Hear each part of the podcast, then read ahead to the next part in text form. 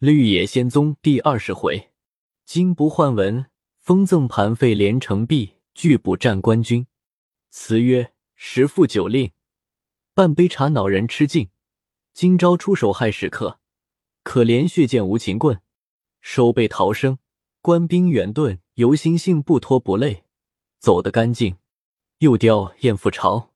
话说殷氏劝姜氏嫁人话，且不表。再说连城璧自冷于冰去后，仍改名姓为张仲彦。除早午在金不换家吃饭外，连门也不出，日夜行进中功夫，不敢负于兵指教。金不换本来之交寡少，自留下城璧，越发不敢招惹人往来。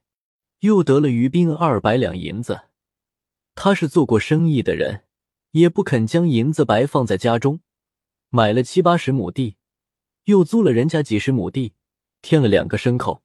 次年开春，雇了一个极会种地的人，自己也帮着耕耘播种，受田地中苦处，多是早出晚归。程璧逢天气暑热，也有到郊外纳凉的时候，喜得赵家见指数家人家，无人详究根底。知程璧是金不换表兄，这几家男男女女也都叫程璧是张表兄，倒也相安无事。本年积泽县丰收，四外州具有欠收者，都来搬运，金不换一倍或三倍之力。程璧见他营运有效，心上住的甚是释然。不换亦极尽表弟之情，凡一茶一饭，虽是些庄农食物，却处处留心，只怕程璧受了冷落，在本村雇了个十四五岁小厮，单伺候程璧茶水饭食，日落时才许他回家，相处的和同胞一般。次年又复丰收，金不换手内卖下有四百余两。世间人眼皮最薄，见不换有了钱。城里城外便有许多人要和他结亲，他因程璧在家，凡说亲来的盖行打退，倒是程璧过意不去，又打算此年余兵要来，再三劝他娶亲，为保家立后之计。不换被逼不过，方聘定了本县一阁行房郭崇学的第三个女儿为继室，又见房子不够住，从二月动工，将一院分为两院，补盖了几间土房。卓成璧在后院居住，前院正房是喜房。看在三月初二日过门，到了这日，郭崇学家亲戚，并赵家见邻里，还有些铺中生意人，每人获一百五十文，或二百文、三百文不等，凑来与不换送礼。又有左近老少妇女也来拜贺。不换于前后院搭了两座席棚，预备男客坐。女客都在房内，程璧此时也没个躲避处，还得出来替不换陪客。奈他目中那里看得上这些村夫野妇，又兼乡下妇女不回避人，见程璧长须伟干，相貌堂堂，偏赶着认亲说话。程璧强支了两天，方才罢休。自这过事过门，回了三朝后，不换便着他煮起钟馗来。他倒也极小的过日子，与早午茶饭甚是殷勤，待程璧分外周到，不换心上着实快活，以为内住的人。过了月余，郭氏见程璧从不说走的话，一且时长甚大，虽每天吃的是些素菜素饭，他一人倒吃三四人的东西，烧酒每天非二斤及三斤方可。又见程璧若大汉子。和个妇人一样，日日钻在后院，老不出门。果家有人来，不换又说过不许与程璧相见，陪伴饮食，不免又多一番之应。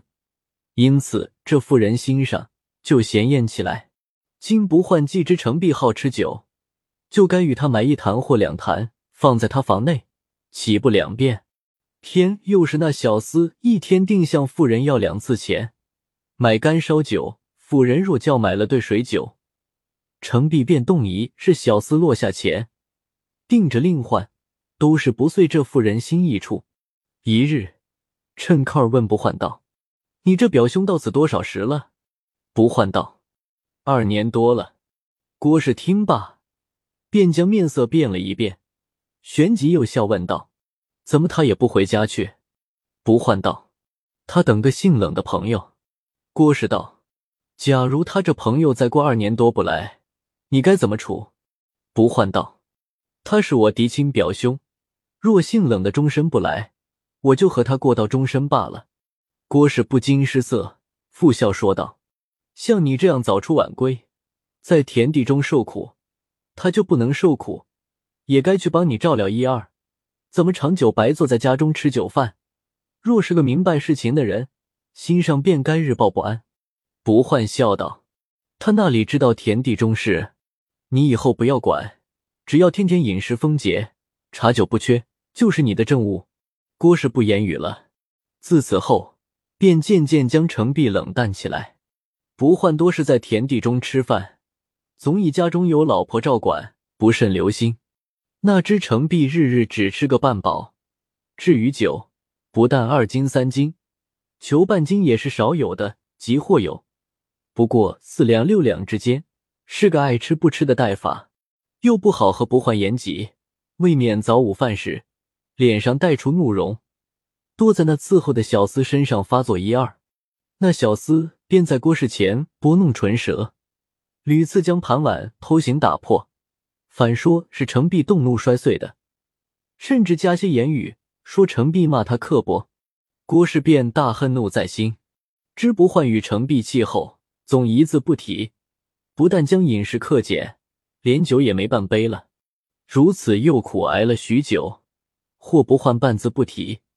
怕弄得他夫妻口舌，欲要告辞远去，打算着冷于冰今年必来，岂不两误？这日也是何当有事，每常不换必到天晚时回家。这日因下起大雨来，没有出门。午后陪程璧吃了饭，到田地中去，看见禾苗立刻发变，心上欢喜。回家着郭氏收拾酒菜，与程璧对饮。郭氏因丈夫在家。便将鱼烧酒送出两大壶，又是两大盘素菜，还有腐乳、甜酱瓜等类似碟，做饮酒之姿。不换看见，心里说道：“这冷先生真是富托得人。我一个小户人家，日日如此供奉，虽说收过二百两一石银子，也还不讨愧于冷先生。”又深喜郭氏贤人，快活不过，放量的与程璧大饮笑谈。大约两大壶酒，金不换也有半壶落肚，只吃的前仰后合，方辞归前院。郭氏见不换招时醉了，连忙打发他睡下，自己便脱衣相陪。不换颠倒头就睡着了，睡到二更将近，不换要水喝，郭氏打发他吃侧水，说道：“你今日高兴，怎么吃到这步田地？想是张表兄也醉了。”不换摇了几下头，道：“他不，不醉。”郭氏道：“他可曾说我骂他没有？”不换道：“我不知道。”郭氏笑道：“看嘛，睡了一觉，还说的是醉话。再看不换，已有些迷糊的光景了。”于是高声问道：“他今日可说回家去的话没有？”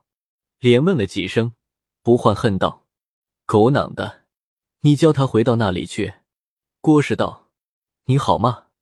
我这他回他家会。”不换摇头道：“他不，不，不。”郭氏道：“他为什么不？”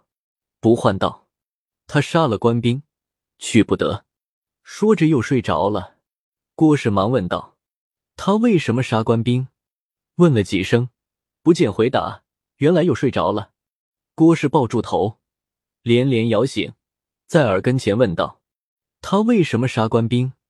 不换恨命的答道：“他为救他哥哥连国喜，直麻烦狗囊。”郭氏道：“他哥哥既叫连国喜，怎么他又姓张？”不换道：“你管他，他偏要姓张。”郭氏道：“就姓张吧。他叫个连什么？”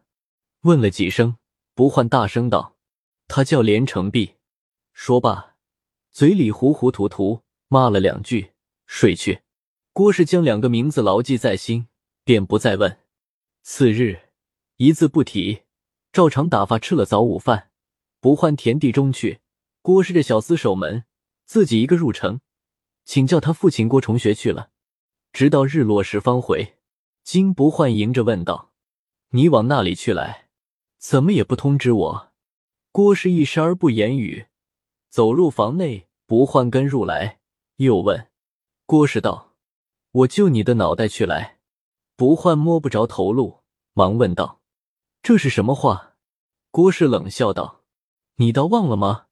我与你既做了夫妻，你就放个屁也不该瞒我。”不换道：“我有什么瞒你处？”郭氏道：“你还敢推龙装哑吗？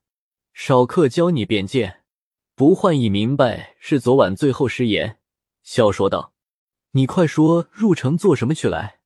郭氏先向门外瞧了瞧，从袖中取出一张字稿来，上写道：“巨禀小弟金不换，系本县人，住城外赵家涧。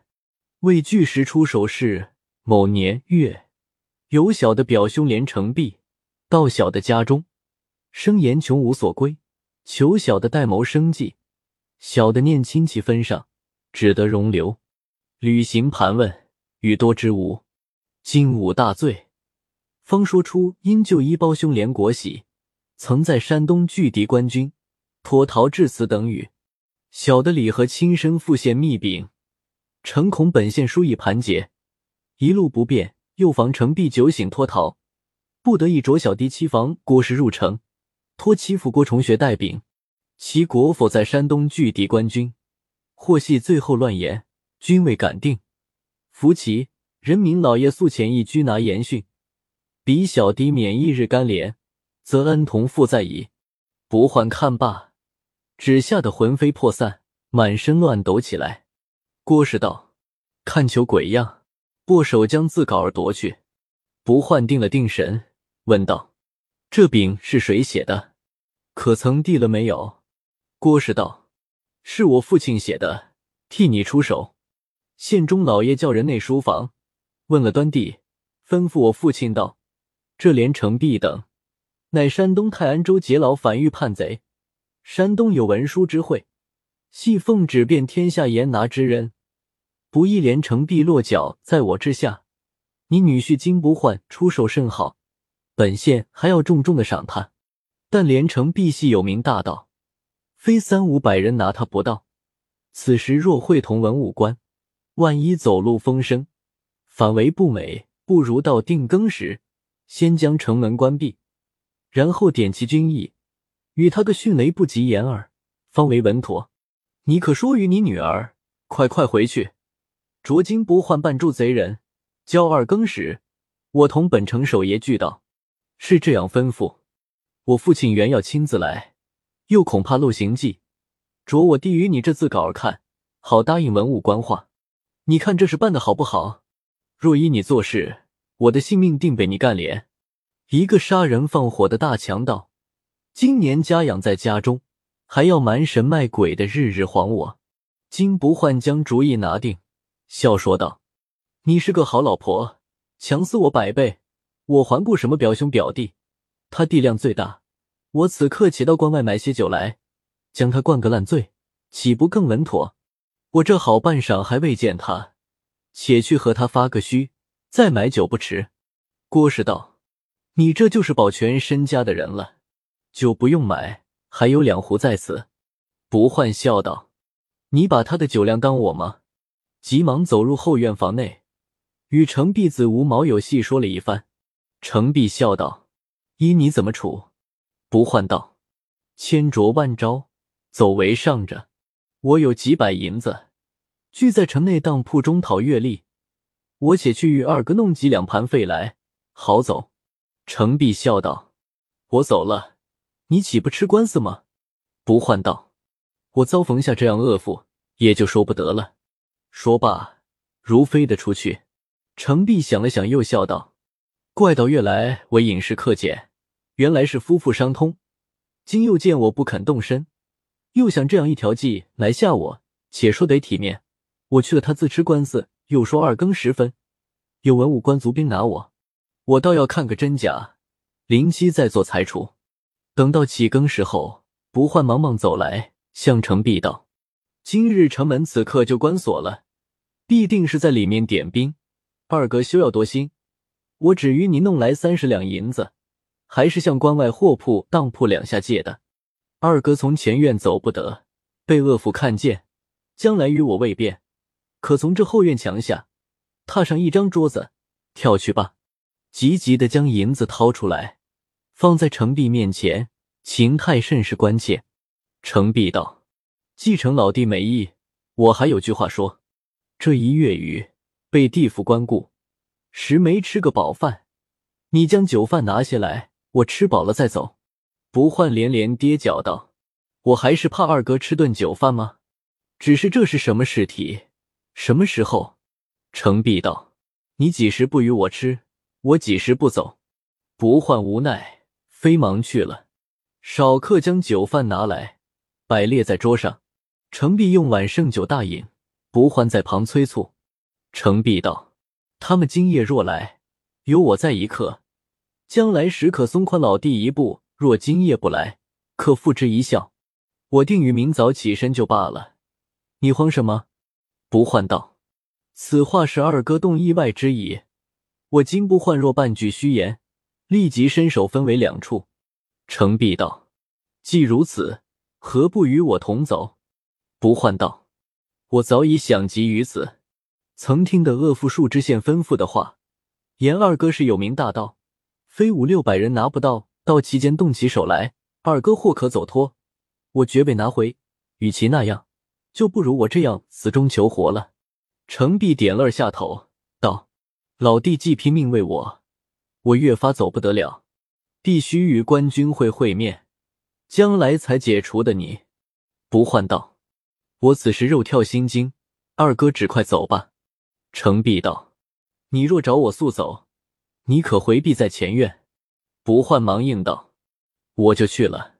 程璧见不换去了，出院来，跳在房上，四下一望，毫无动静，复跳下房来。赵钱大饮大嚼，吃得甚饱，史将浑身衣服扎起，把银子揣怀中，又跳在房上，四下观望。猛见正东上忽隐现有几处灯火，程璧道：“是以击屈了金表弟。”顷刻间，见那灯乍高乍低，叫前辈明。又一看，见那灯火如云行电池般滚来，程璧急忙跳下房。走入房内，他目中早留心下一张方桌，掀翻在地下，把四条腿折断，捡了两条长些的拿在手内，俯身跳在房上，见四围灯火照耀，如同白昼一般，约有四五百人，见自活拢了来。此时金不换早被文武官差人暗暗叫去问话，程璧提着腿又跳下房来，大踏不到前院。用手推郭氏房，叶经栓闭了，一脚踢开，侧身入去。郭氏靠着一张桌子在地站着，看见程璧，大惊道：“二伯来我房内做什么？”程璧道：“将来了结你。”手起一桌腿，打得郭氏脑浆迸裂，倒在一边。急急到院中，见房上四面已站有四五十人，见了程璧。各喊了一声，砖瓦石块和雨点般打下，程璧飞身一跃，走到正房屋上，桌腿到处，先放倒四五个，大吼了一声，从房上跳到街心，众兵丁补役，刀枪钩斧一拥齐上，程璧两条桌腿，急同风雨，只打翻二十余人，便闯出重围，一直向北奔去。守备在马上大喝着，教军役追赶。军役等被逼不过，各放胆赶来。程璧见军役赶来，一翻身又杀回。众军役慌忙退后，程璧复去，急得守备在马上怪叫，又喝令追拿。那些军役无奈，只所随后跟来。程璧道：“似这样跟来跟去，到天明便难走脱。若不与他们个厉害，他断不肯甘休。”于是又大吼了一声。只捡人多处冲杀，那两条桌腿一起一落，打得众军一和风吹落时，与盼残花相似。只恨爷娘少生了几只腿，往回乱窜。